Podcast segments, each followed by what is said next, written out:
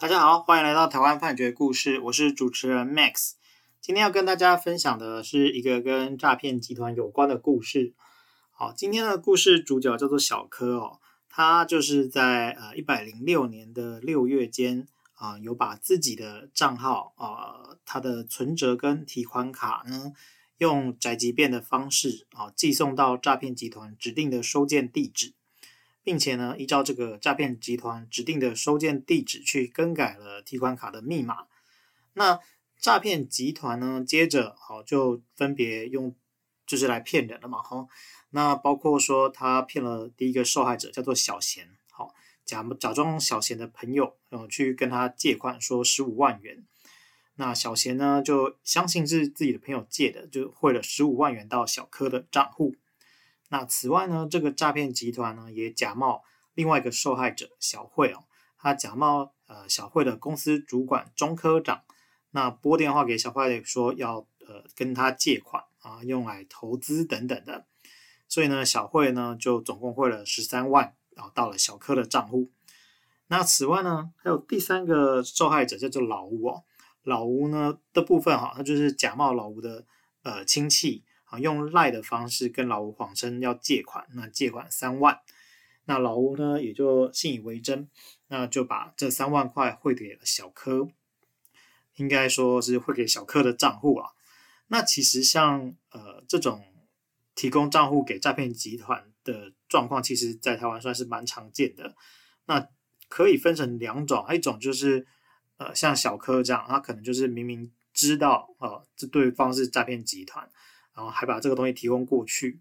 那像这样的呃情形呢，通常哦就是会有一些对价，比方就是说我卖账户多少钱这样子，那这个本身就是呃比较是违法的状况，因为你在卖的时候，这不是一个正常的，就账户本身不是一个人家会正常会跟你买的东西啦，所以你可以想象说，这个账户卖给人家之后，人家应该是拿去做不好的事情。那有另外一种状况呢，其实也还蛮常见，就是可能在呃一些人他在求职的时候啊，诈骗集团就假装他们是公司，然后就要求这些人说，你要把存折跟提款卡寄给我。那呃虽然我们可能大部分人就是都不会相信有这样子的事情，好，但是也还是有部分的受害者他们会信以为真，那就把自己的存折跟提款卡。啊，他就寄给了这个诈骗集团啊，他但是他们的本意是觉得他们自己要去求职啊，或者是贷款啊，这都是可能发生的事情。但是不管是怎样，就是呃，我们在司法实务上，你把自己的账户存折这些东西呃提供给其他人，然后这个其他人刚好是诈骗集团的话，就很有可能会被认为是一个帮助诈欺的行为，也就是呃诈欺罪的帮助犯。那在这样子的情况之下，其实就是构成了刑事犯罪。好，那呃，因为呃这些受害者啊，他们发现实际上并没有人跟他们借钱哈，他们就会报警。那报警之后呢，就去查了这些金流资料，很容易就会查到小柯。那查到小柯，就会说啊，这个钱实际上是不是你收走啦？啊，不是的话，那是为什么会有这样的情形？好，那小柯他就如实的。告诉了这个司法警察机关。好，那进了法院之后啊，法院他就认为说，啊，虽然呢你没有实际去参与这些诈欺的犯行啊，但是呢你把自己的账户提供给这些诈骗集团来使用，造成这些执法机关不容易去查缉，那实际上呢已经造成了被害人一些求偿上的困难啊，也很难去追查这些犯罪行为人。但是呢，因为小柯当时已经跟这些被害人都达成了调解哦，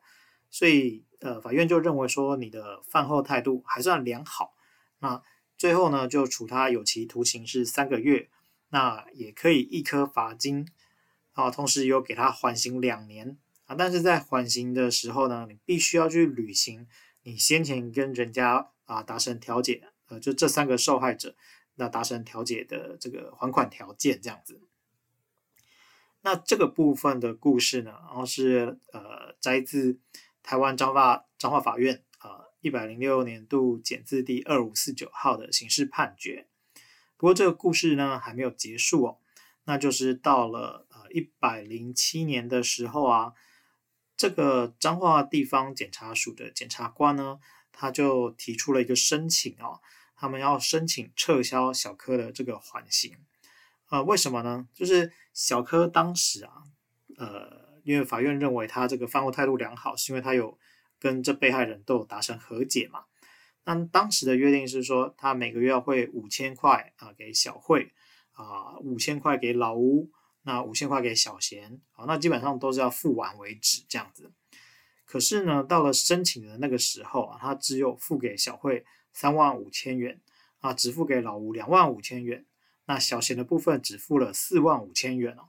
那所以检察官就认为说呢，呃，这个你原本宣告这个缓刑是只是要给他一个自新的机会，可是呢，他没有去履行这些条件啊，我们可以认为说这个缓刑呢没有发挥他预期的效果，所以就申请撤销缓刑。那案件进到了法院之后，法院就说，呃，这个缓刑制度设计的。呃，原因呢，它其实有一方面是要避免执行短期自由刑的流弊。什么意思？就是说，呃，我们只要是进这个监狱啊，它这个就是自由刑，好，就是剥夺你的自由。那它有长期跟短期之分哦。那我们这个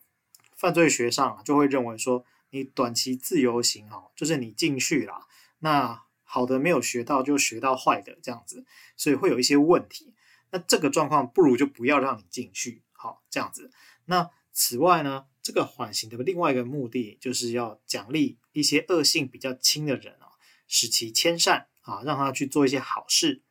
所以呢，呃，如果有具体的质证认为啊，这个受宣告者他没有因为缓刑啊，没有因为得到这个机会而改过向善的话，那就可以来撤销这个缓刑。所以我们通常就是说，呃，你拿到缓刑之后，千万不要有故意犯罪的状况，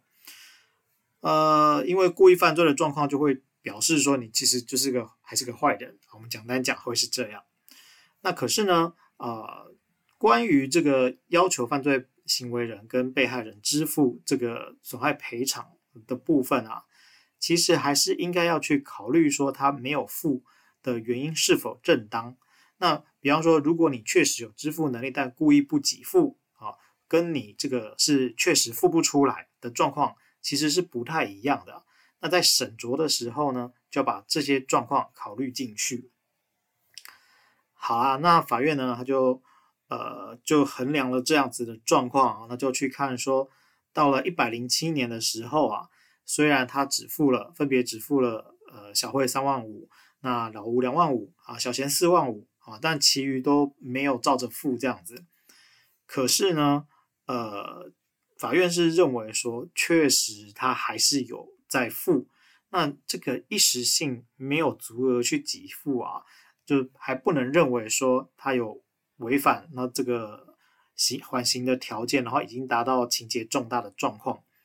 所以呢，最后这个部分呢是把它驳回的。那这个部分呢是。可以参考啊，台湾彰化地方法院一百零七年度撤缓字第八十五号的刑事裁定。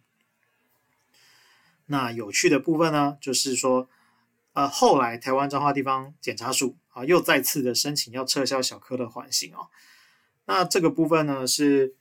呃，在一百零九年的时候，那一百零九年的时候，就是这个地检署啊，他有传唤小柯来到案，去询问他的赔偿进度。那当时的状况是这样，当时就是老吴呃四万的部分已经赔偿完了，那小慧的部分啊，其实双方有重新协调，本来是要赔十三万五和十三万，啊后来就是等于赔一半啊，就是六万五，那这个部分已经赔偿完毕了。那但是小贤的部分啊，应该要赔偿十五万，但是只赔偿了四万，所以呢，呃这个检察官呢就认为说啊，诶小贤你。这个还是有部分是没有履行的哈，那所以认为你这个违反情节重大啊，所以还是撤销申请缓刑。那法院在审理的时候啊，就问小柯说：“你为什么不还啊？”小柯就说：“他其实是在夜市工作啦，那他的收入并不稳定，那还有老婆跟小孩子要抚养，所以没有办法完全按照跟小贤的约定来做给付。”那他现在呢，可以先筹出三万给小贤啊这些。那法院呢，他也有去调啊，他就是调了说这个呃小柯的孩子啊，他是确实是在这段期间有出生的。那法院就是说啊，这个受刑人的偿还能力势必因为啊需要抚养的对象增加而受限了。那老吴跟小慧的部分都已经履行完毕了啊，小贤的部分呢，哎，这个全本已经领了四万啊，那后来在这个过程当中又再汇三万过去，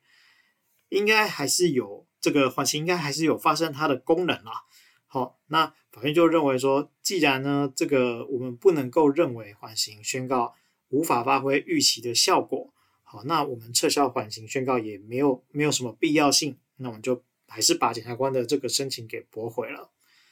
好，那我们今天的故事呢，是取材的台湾彰化地方法院一百零九年度撤缓字第十七号的刑事裁定。我们每周一会更新，欢迎大家有意见可以回馈给我们，或是告诉我们你们想听的主题，让我们一起来听判决里的故事。